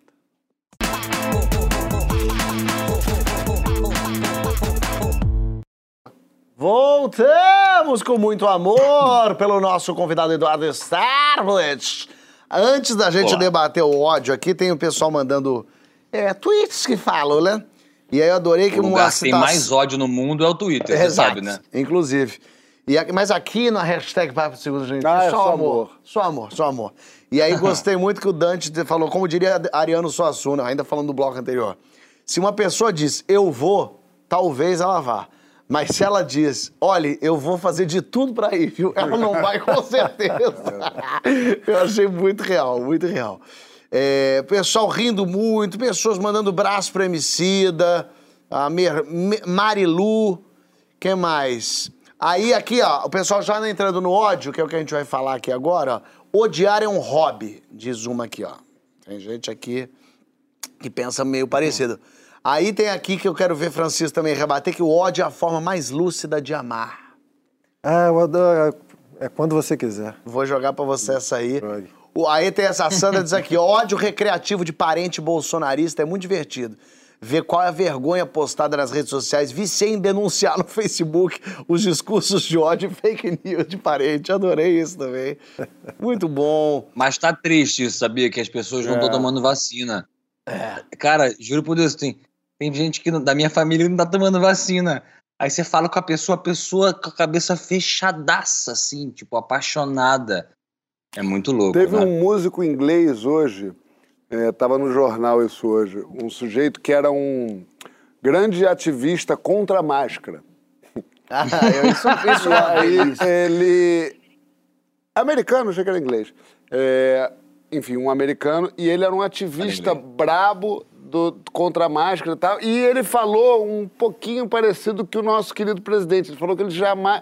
que ele não pegava, porque ele tinha um, um histórico de atleta. Então ele não se pegasse ia ser uma bobagem, não sei o quê. Faleceu hoje. Que Deus o tenha. É. Tadinho, Pois é, gente. assim é Darwin, É né? foda, difícil. Chama justiça poética, né? Assim. É, Mas tem- diz... Não. Não, não, desculpa, é que eu vi um documentário hoje sobre, uma- sobre é, é, Ozark, que é uma, uma cidade dos Estados Unidos que tem 95%, 85% de pessoas não vacinadas. 90%, uma coisa. Dos médicos, 50% não se vacinou. Assim, é uma coisa. E estranha, coincidência ou não, os hospitais estão lotados lá. Será? É, Nos Estados. Unidos, 99% das pessoas que estão morrendo são não vacinadas. São não vacinadas. 99%. Nesse Isso, lugar. isso acontece com dor de cabeça também, sabia? Tipo, 99% das pessoas que não tomam remédio quando tem dor de cabeça continuam com a, com a dor de cabeça. É, o mundo é muito curioso, é cheio de coincidências. Mas aí, nesse, docu- nesse documentário, é um documentário pequenininho, é, ele- eles lá é, é, entrevistando as pessoas que estão no hospital e são ativistas contra a vacina, ou contra o estacionamento, contra tudo, contra, contra tudo isso que está aí. E os caras, que é muito doido, que eu acho que é um pouco, é, uma- é um traço da personalidade dessas pessoas que são muito radicais. Elas não dão o braço a torcer. O sujeito tá lá. É tudo que elas têm. Como? Eu, eu acho, eu acho compreensível, porque é uma, é uma encruzilhada difícil, que ou você abre mão do seu eu, É isso, que é claro. a sua É identidade, isso. ou da sua vida. Tem até um pouco o É que o difícil Wilson viver Gomes fala o- um pouco ali, ele fala bem sobre É. isso. Mas o cara, numa situação muito triste, sem oxigênio, dizendo, eu tô certo, eu não... fa-" É quase como um mantra, é muito doido. Então você que não se vacinou ainda, é basta olhar, todos os lugares que têm baixa taxa de vacinação, Perfeito. os hospitais continuam lotados. Todos os lugares com alta, é, é, é, alta vacinação, os hospitais estão melhorando, as pessoas não estão morrendo, estão morrendo menos, e a, a vida volta a ser um pouquinho E de normal. resto, se liga que se tu, tu não se vacinar, o Zé Gotinha vai te pegar o tamanho do Zé Gotinha. É isso. Vacine as duas doses e cobre das pessoas que estão à sua volta. Pergunte se elas já se vacinaram. Eu pergunto pra todo mundo. Já vacinou? E duas doses? E como é que tá? É, cobre, cobre, cobre. Não, e cobre agora o cerco está se fechando, na Tá se verdade. A prefeitura agora se Dudu não, não quer vacinar, não vai entrar em lugar nenhum. E eu fazer amei nada. isso, e as pessoas agora, tadinhas, estão falando assim, então vamos boicotar estes lugares que não aceitam gente que não aceita vacina. Façam isso. Exatamente. Isso. Boicotem esses lugares. Perfeito. Tá perfeito. O raciocínio pela primeira vez você Muito está bom, certo. não razão. vão. Mas deixa eu explicar para as pessoas por que a gente tá falando disso. Porque odiar, odiar coisas, pessoas por esporte, prazer mesmo, isso é saudável? É. É tóxico? Não, não. Que série, filme, livro, canal do YouTube você odeia, mas não para de acompanhar. Você já foi hater de alguém? Então vem com a gente na hashtag Papo do Segundo GNT. O que que você não... vo- Você odeia, mas não consegue largar, Eduardo? Mário Frias, mentira. Cara, eu acho que máscara, é, é, nesse assunto aí, uma coisa que a gente odeia que não consegue largar. Acho que Máscara? carne, talvez. É... Carne é uma coisa que eu odeio. E a cada dia que passa, é, eu, eu tenho um pouco mais de nojo, assim, porque também percebo coisas, né? E, e começo a não ignorar algumas coisas, mas é uma coisa, por exemplo, toda vez que eu penso num hambúrguerzinho ou num nugget, eu falo, não vou conseguir, não vou conseguir. Mas eu preciso conseguir. Então é uma coisa meio que, que me. Eu, eu, eu sou uma coisa que eu odeio, que eu não consigo me largar, que eu tô preso em mim. eu não posso trocar de software. Uma vez eu cheguei Ah, no meu terapeuta e falei assim, cara, eu tô muito louco porque eu tô. Eu me sinto preso na gravidade. Tô me sentindo preso nessa experiência da Terra. Aí ele falou assim. Aí ele falou assim. É muito pior, você tá preso em você. Eu assim, cara, é verdade. Então eu tenho esse, esse ódio, mas eu, eu tenho um pouco de ódio do, da civilização. Eu tenho, eu tenho, não consigo largá-la porque eu faço parte dela, mas eu tenho muito, não tenho pouco não, eu tenho muito ódio de como a gente evoluiu como civilização. Mas eu tento fazer a minha parte e me perco dentro disso, mas eu tenho esse ódio aí. Profundo, achei que ele ia falar chiclete de bumbalu. Que Bubalu. fofo. Falou bumbalu. É, É babalu aqui Como no o Rio. humor funciona. Banana. O Yuri Buzin é psicólogo e doutor em neurociência cognitiva e explica por que, que a gente odeia. O ódio ele é decorrente de um monte de raivas que a gente está sentindo. Se a gente tem essa, essa emoção como uma emoção básica, todos nós temos ela. Assim como nós temos alegria, assim como nós temos medo, assim como nós temos a surpresa, que são emoções que todos me- realmente sentem. O que a gente acaba não captando muito e não percebendo muito é que a nossa raiva muitas vezes ela tá ligada a uma insatisfação ou um sentimento de injustiça e a gente acaba tendo na realidade uma tristeza sobre aquilo ali porque a gente não quer lidar com aquilo. E uma forma com que a gente reage a esse todo esse sentimento é demonstrando raiva para o mundo. E a raiva faz com que a gente tenha uma injeção enorme de adrenalina e sinta muita uh, avidez, a gente fica vivo, a gente fica forte e muitas vezes a gente toma más decisões por causa disso, porque a raiva nos prepara para lidar com uma adversidade. Então a gente tem que parar um pouquinho e entender melhor o fluxo emocional que está por trás de tudo isso, que vai ajudar bastante a ter um controle melhor da raiva. Os haters hoje são um grande movimento dentro da internet, eles acabam tendo um grande efeito de manada muitas vezes, onde eles acabam nem sabendo por que estão odiando ou falando mal de alguma pessoa e acabam entrando no barco ali e falando como uma forma de desopilar ali, sentir-se muitas vezes empoderado e pertencente a um grupo, mas existem outros movimentos ali por trás que é colocar para colocar ali no artista uma projeção de uma frustração daquela pessoa. Eu simplesmente estou colocando para fora e colocando tudo a raiva ali em um outro indivíduo, enquanto eu deveria estar olhando mais internamente, entendendo com bastante clareza onde estão as minhas frustrações e como eu vou corrigir. Francisco, a gente recebeu aqui no Twitter, eu falei uma, um, um tweet de uma moça e eu já ouvi muito isso assim, não, mas ódio é o, o oposto de amar, ódio é uma forma de amar, odiar é, no fim das contas, é porque você odeia porque ama. Concorda? Não, muito bom Ai, você perguntar. bom, graças a Deus que você concordar e me acabar com o meu dia. Muito bom você perguntar isso. Mas antes eu, eu queria só comentar rapidinho a, a- a fala do Yuri, né? Porque ele toca num ponto que eu acho que é uma coisa que a gente precisa cada vez mais falar, que é a relação entre redes sociais e ódio. É, um- tal- é uma coisa muito degradante socialmente, o ponto que chegou isso, assim. Tem que parar de bater palma para pessoas que não são capazes de elaborar seus conflitos internamente e que perceberam que a exposição pública desses conflitos, quando articulada com uma agressão a alguém, com um bode expiatório, com uma projeção da sua própria tristeza, do seu sofrimento, do seu ressentimento, E trazendo a reboque uma pauta identitária ou uma muito pa- em alguma- geral, em Ah. geral legitimado Legitim- por um discurso social que às vezes é de gênero, às vezes é não sei o quê. E isso, isso é, um, é um troço horrendo. E as pessoas estão recorrendo muito a isso, que as pessoas perceberam que elas podem capitalizar é, prestígio, podem capitalizar reconhecimento. Só que estão fazendo isso às custas de agredir outras pessoas. E viram, desculpa entrar no teu negócio, que eu- é porque a gente compartilha muito desse assunto, e viram uma espécie de 007 da, da existência moderna. Eles têm licença para matar. Não podia falar Né? 007? Eu até, eu até 007, demo- demorei para É, não, é que eu fui criado em no- em Nova York. Claro. É, não, mentira. Mas você vira uma espécie de James Bond com licença para matar. Então você Exatamente. pode atirar em todo mundo. E, Isso, e então vamos quer separar o joio do trigo, né? Vamos usar os discursos sociais para as causas que eles devem servir mesmo. Não. E vamos elaborar o sofrimento internamente, com psicanalistas se for possível, ou se não com amigos. O que o Francisco disse na Bahia, você fala, segure sua onda. É, bem- bem- bem- Ou, E ou- ponto. Exatamente. Agora, Segure voltando- sua porra também tem. Agora voltando para amor e ódio, não, Fábio, assim, de forma alguma. Eu acho que a confusão se instaura porque tanto o amor quanto o ódio, em primeiro lugar, são afetos, né? Quando você ama alguém, você, é afetado pela pessoa. Quando você odeia alguém, você é profundamente afetado. Então, são dois afetos intensos. E são afetos é, também análogos porque são continuados. São afetos estruturais. Diferentemente da raiva, por exemplo. A raiva é um afeto pontual passageiro. Sente raiva de alguém por uma determinada circunstância, mas aquilo passa. Você não tem uma relação afetiva estrutural com a pessoa. Da mesma forma, e agora no campo do amor, é, o desejo. Você pode ter desejo sexual por alguém, mas aquilo é circunstancial também. Aquilo não, não significa uma estrutura, uma relação estrutural com alguém. Porque aquilo também pode passar. O amor e o ódio não. O amor é um laço inconsciente estrutural, o ódio é um nó inconsciente estrutural. Então tem muitas analogias, tá? mas são, são completamente opostos. E é muito fácil você, trocando em miúdos, você chegar a essa conclusão, né?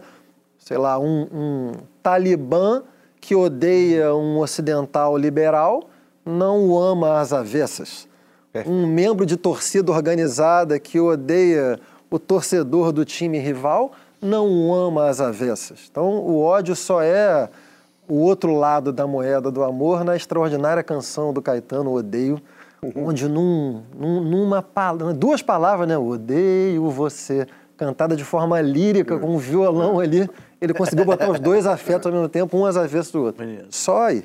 Cidoula, é, ali na rinha de MC, o que tu solta ali é ódio em cima do outro? Ah, vamos lembrar do Dropê, Não. daquele pessoal todo lá. Mas não é não, não é, sabia? Isso é uma coisa muito doida, assim, todo mundo tem essa leitura. A, a impressão que dá é que, meu Deus do céu, todo mundo que sobe ali se odeia, aqueles caras atrás do palco estão se engalfinhando, trocando soco, facada, tiro, bomba, voadora, mas a verdade é que não, mano. É, vou te falar a verdade, eu sou muito amigo, mano, da maior parte das pessoas com quem eu batalhei, entendeu? O, o- os meus irmãozão aí pra vida, o Rashid de São Paulo, é um dos caras pra quem eu mais perdi na minha história inteira. Sacou? A gente sempre tem um lugar de competição mesmo, que é que nem quando dois atletas competem um com o outro, sabe? Claro que às vezes a gente fala umas coisas pesadas e a gente ficava assim, uma semana, duas sem se falar. ficava, que passa de uma, passa de uma linha, Coisa né, que mano? envolvia Mas a mãe. Passado. Poxa, não, ainda mais, tipo, porque era baixo, mano. Falar a verdade mesmo, pros padrão de hoje, da comunicação de hoje, da forma como a gente percebe o mundo hoje, Todo mundo preso. talvez não é a forma mais civilizada de resolver alguma coisa, entendeu? Mas, poxa, meu mano, é... a descrição básica e rápida era que a gente trabalhava fazendo um concurso de bullying rimando, né, mano? Era um querendo destruir a autoestima do outro. Então, os parâmetros de hoje não servem. Ali é o escárnio mesmo, entendeu? Eu sempre falo pra isso. Para as pessoas, quando elas querem analisar o, o- a- aquele período com esse olhar de hoje. Aquilo ali é um parênteses, mano. O que acontece ali dentro interessa ao que tá ali dentro, sacou? Ok. João, você, eu quero agora chegar em você. Você é um horticultor orgânico do ódio recreativo. Por que não, né? É, Um colecionador, um, nem um, um é. sommelier da, da, da miséria humana. é João é isso. sommelier. João é sommelier. Te faz bem, te Ó. faz mal e por isso mesmo te. é, quando você segue as pessoas que você segue, algumas das pessoas que você segue, que você odeia, por diversos motivos. Tipo quem, Fábio? Tipo quem? Me vieram nomes aqui que eu não falarei jamais.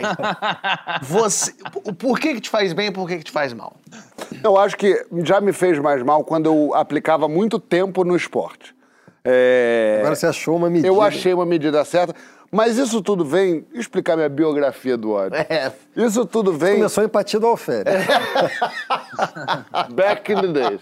Cara, o que acontece é o seguinte: eu sou um cara que tem um- muito ódio, muita raiva dentro de mim. Não faça isso. É. Então, eu transformei isso numa.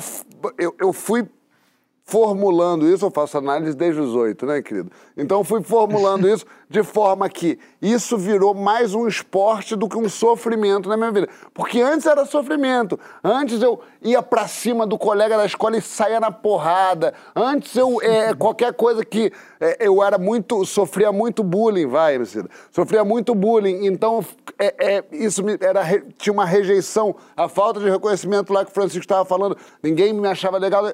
E eu voltava com uma com ódio mesmo e muita crítica às pessoas, porque eu sou muito observador também. Então o que, que eu fiz? Eu transformei isso numa certa diversão de mim para comigo mesmo. Então eu fico ali vendo os detalhes da imbecilidade humana, mando cada uma curadoria É, maravilhosa. Eu tenho cada pessoa que eu mando para cada pessoa. Emicida recebe alguns, Chico recebe outros, Fábio recebe outros, Edu não recebe nenhum porque não, não temos esse link, mas com certeza acharemos Mas algum já- ponto não, de eu come- contato. eu comecei, eu já cheguei, você já chegou a me mandar, que você parou, mas você já chegou. é? Mas já chegou a me mandar já coisas. chegou. Tá, tá vendo?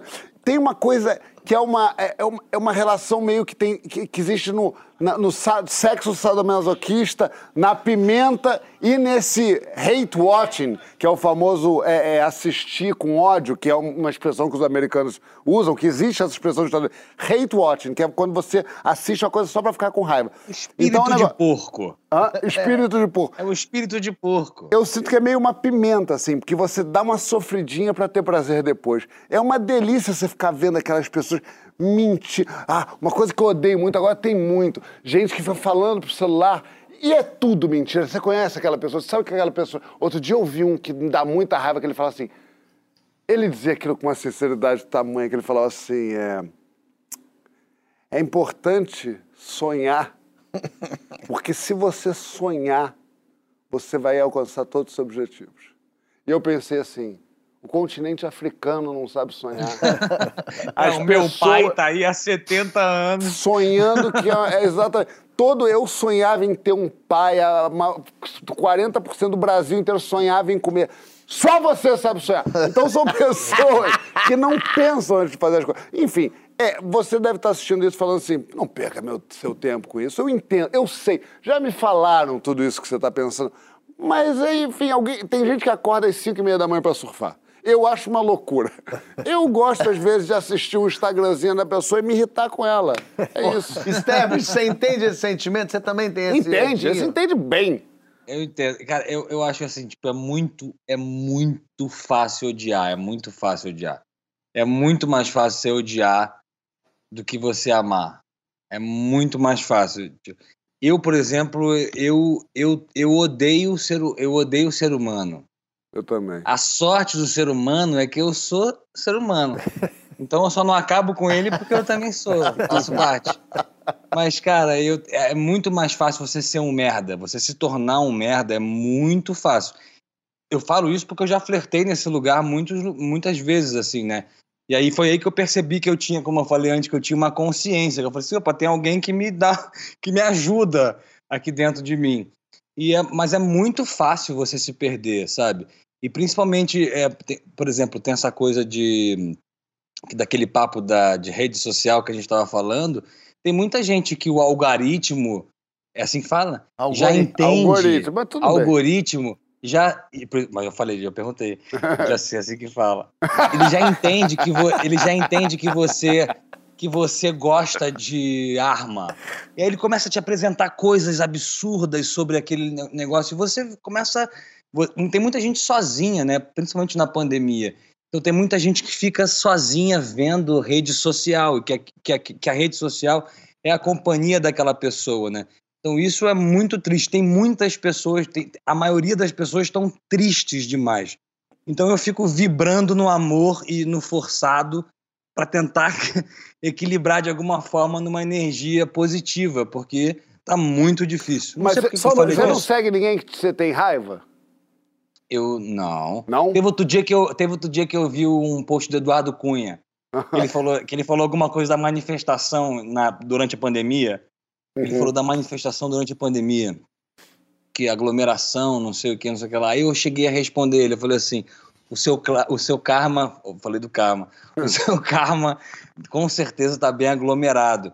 Ele, claro que não me respondeu, mas o Eduardo Cunha foi uma das pessoas que eu mais odiei assim, nos últimos anos. É Eu mesmo? odiei o, eu odiei o Temer, eu, eu odiei muito o Eduardo Cunha, eu odiei o Bolsonaro. Muita gente fala assim: ah, o Bolsonaro é o diabo, o Bolsonaro é o demônio. Gente, o, demo, o diabo, ele é muito pior que o Bolsonaro. O Bolsonaro é um imbecil. É só a gente, é só a gente se juntar e ter mais força e ter mais estratégia. Eu tô, eu tô, eu tô animado nesse finalzinho. de Eu gostei, eu gostei. eu gostei. Quase me repeti, mas é, é- é uma precisão no que a gente falou agora há pouco, assim. O Eduardo estava falando agora do, da relação do ódio com, com, as- com o isolamento, na verdade, né? E eu diria que... O medo vira raiva. Hã?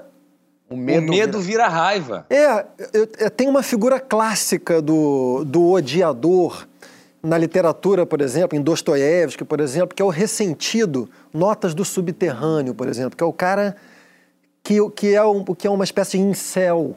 É aquele cara ali que não se relaciona com as pessoas, que não se sentiu amado e que é isolado. Só que hoje em dia, por conta de novo das redes sociais, assim, o ódio ele está mais relacionado ao grupo do que à solidão. Isso é uma mutação que é muito importante de perceber, isso. porque o ódio se tornou mais perigoso. Porque um sujeito isolado no seu porão, o personagem do Notas do Subterrâneo, ele dificilmente era capaz de fazer com que o seu ódio passasse ao ato e atingisse alguém, porque ele é um sujeito, ele é um sujeito impotente. Na verdade, ele sempre foi a maior vítima do seu próprio ódio. Hoje em dia, com rede social e lógica de grupo, o ódio ele está muito mais passível de se expandir e atingir as pessoas. É, porque você se organiza pares, num né? grupo e você fica grande. Porque você é covarde. Em grupo, o seu ódio ele se articula com uma rede de ódios e atinge uma pessoa. Né? E você quer fazer aquilo pra mostrar pra tua turma que, olha, sou eu fazendo aqui. Claro, e você fica. E Você você, tem se empodera, né? É uma loucura. Ó, Mas, mas esse negócio de política, cara, é essas coisas desse- dessa, dessa corja aí, Bolsonaro, Mário Frias, é- é- essa gente, Já seguiu Mourão... Mário Frias, Ah, uma cara. maravilha. Cara, quando que o Mário Frias Não, mas então, Mário-? Não, o Mário Frias, ele falando assim, é- Caralho, é, cara. pô, tô aqui aí hoje com ele meio um, fro, meio um cara meio, meio carioca, meio que não sabe meio o que falar. Pô, tô aqui em Roma aí.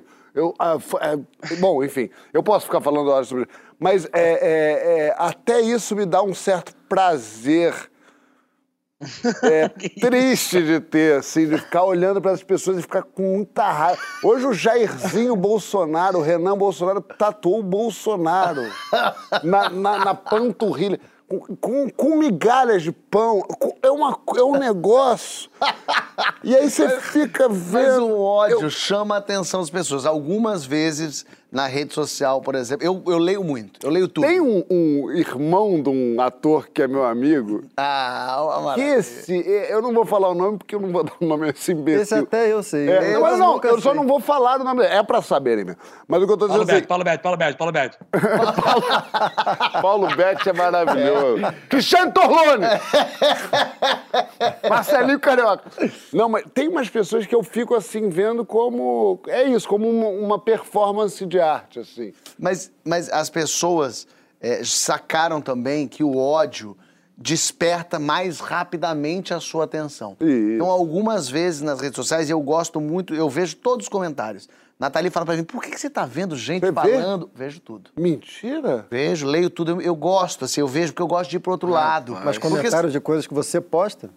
É, porque daí tem gente, por exemplo, que fala seu merda, seu imbecil, aí eu vou ler nesses. Aí eu entro pra saber quem é essa pessoa e ver o que, que os que seguem ela falam. Em geral tá escrito. é, Fala, fala seu merda, em geral tá falando assim, católico, apaixonado pelo amor. E você tem uma, consegue uma certa desidentificação, Consigo. não consegue? Eu, eu acho interessante, assim, saber um pouco o que tá do outro lado, porque se, se você ficar só na sua bolha, todo mundo me ama, todo mundo me acha brilhante, todo mundo é incrível. Aí Quando você vira a chave, você vê, não. Tem a, a outra metade me acha um merda, me acha horrível. Então eu vou, eu gosto de ver o que, que a outra metade tá lá falando, entendeu? Assim, os que não são Mas fãs. quando é metade, a metade é fácil. Difícil é quando é fogo amigo. Fogo amigo, É, difícil é quando é dentro do campo com que você se identifica, Ah, você se... É, não, eu, eu vou. assim, e aí um dia O teve uma. bolsonarista... pô, Porque eu nunca, eu nunca respondo. Nunca respondo ninguém. Dos que falam mal, dos que gritam e tal. Aí um dia eu respondi uma. Sei lá, que falou, você, você é horrível. Aí eu falei, poxa, que horrível é você. Aí ela respondeu imediatamente. Ai, eu sou super sua fã, queria que você falasse comigo. aí, eu, aí eu realmente eu falei, olha como eu sou idiota. Nesse caso era amor mesmo. Eu era, eu tô, mas ela queria isso. Eu lembro do show que eu fui fazer também, 800 pessoas, todo mundo rindo, rindo. Tinha uma puta de um cara ali que não ria de nada, não ria de nada. Eu fazendo show, ninguém ria de... Aí, todo mundo rindo e o cara de nada. Aí eu fiquei só pro cara. Fiz show só pro cara, o cara não ria de nada. Eu fazia só pro cara, não ria de nada. Terminou o show, fiquei puto.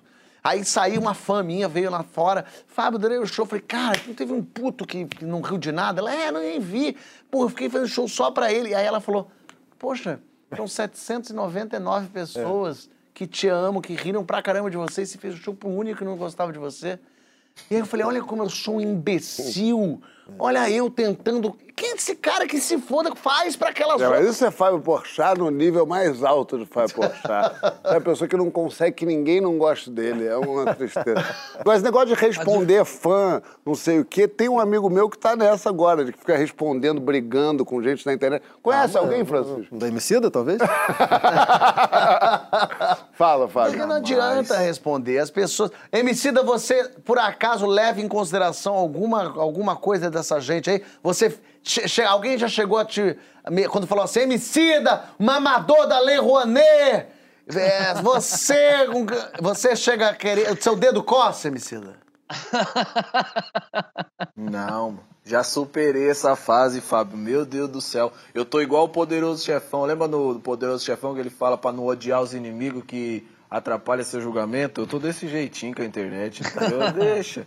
Pra mim é um barato que, mano, nem existe, nem existe pra mim, entendeu? Eu, até o, o que eu tinha que postar, eu esqueço de postar. Eu vou ficar respondendo bunda mole na internet, mano. Tá ligado? Aí, às vezes você tromba essas pessoas na rua, porque vez ou outra também, esse negócio que o Chico falou, né? Você pode ter ali um, um- um comentário de alguém que você conhece. E às vezes a pessoa fala uma besteira ali, você encontra na rua, ela, puta, vem fofinha falar com você, dá uma dó, mano. Entendeu? E você consegue É que tirar. nem na se CPI, fosse né? 10 Que anos atrás. Hum, É que nem na CPI, os caras ficam no Twitter falando pra caralho, chega na CPI, os caras. É, eu vou, não, não vou falar nada. É isso. Agora né? que eu não. É um bando de É cagão. a né? mesma coisa, é a mesma coisa. Mas sabia que eu, eu- eu tenho a impressão que o hate é o novo SDV, tá ligado? Que tinha pra caramba SDV, sigo de volta, não, não tem mais valor, assim, porque tá tão, tá tão comum você odiar, tá tão, tá tão normal você ter o ódio, que eu, como artista, falo assim, meu Deus, tá, tá, tá, não tem arte nisso mais, né? Não, não- é raso, né? É. As pessoas estão perdendo tempo odiando, nadando nesse, nesse raso. E aí eu fico perdendo meu tempo estudando, criando para tentar voar, sabe? Eu- Então eu acho que as pessoas deveriam perder tempo nisso, eh, ao invés de ficar perdendo tempo tanto em, em ver o outro, em tentar em falar do outro, né? Quando você fala do outro, já tem, você já tá perdendo um tempo de falar do outro. Eu fico com pena, sabia, assim, de verdade. Mesmo dos haters mais idiotas, me dá uma pena. Porque eu consigo ver ali uma pessoa precária, uma pessoa triste, que, que, que percebe da insignificância da vida. E não só dela, da nossa, de todo mundo. Assim, mas ela. É, a gente fa- não tem importância nenhuma, a gente não tem importância Nenhuma, mas a pessoa acha que, por exemplo, temos. E ela quer ter, ela quer pertencer, ela quer fazer parte de um grupo tão desesperadamente que ela não se importa de fazer parte de um grupo que diga que a Terra é plana, por exemplo. Ela só quer que tenha gente do lado dela dizendo pra ela: é isso mesmo, você tá certo. Reconhecimento. É Ela isso, só quer ser é reconhecida. só E aí, só pra fazer um disclaimer aqui pra todos nós, ninguém tá falando de crítica, não. A gente tá fal- falando de gente que vai embaixo do teu é, tua foto e fala assim: você é um babaca. É, não é uma pessoa que fala assim, não é engraçado, achei você mal naquele filme. Não é nada disso, não. Perfeito. Papo Lover, Não fala assim. acabou. Não faz. Você acredita? Não faz. E sabe o que é pior? Semana que vem não tem Eduardo Sterblich. Pois é, rapaz. Sabe que a gente não Mas estabelece olha, Eduardo olha só, mas se um dia você vê num programa de televisão um Zé Gotinha cantar, serei eu em homenagem a João Vicente. Eduardo, brigadíssimo, viu, por hoje. Parabéns, Obrigado beijos. vocês, obrigado vocês. Me senti muito, me senti muito, muito importante estando aqui com vocês. Vocês são muito fodas, assim, vocês fazem muita diferença. E, e eu aprendo muito com vocês, individualmente como grupo. Então eu me senti muito bem, valeu muito a pena. Amanhã eu serei melhor. Ai, que bonito, gostei. Agora Nunca vou- vi o programa. Vou até nunca nem saber. Já vi. Ele achava que eu, Eu era já as vi, eu vejo muito, realmente. eu Ele chegou aqui muito. falando, é aqui que eu saia justa? Francisco, João, beijo, Beijo, pra vocês. Beijo, Eduardo. Joãozinho, Sidão. Cidola, Cidoula, Cidil. Saudade do teu cheiro, Ei, Cidola. saudade do teu abraço, valeu, meus, saudade ca- da, meus camaradas. da tua fragrância. Agora, no próximo programa, faz com o nosso rapaz aí que Tô tava aí mexendo voltando. com o microfone. Emicida tá voltando de Portugal. Vai ele vai estar esse aqui ao momento. vivo? Não, ele Não. vai continuar no telão que ele vai estar em São Paulo. Beijo, Papolucho, até semana que vem. sabemos. Não sabemos.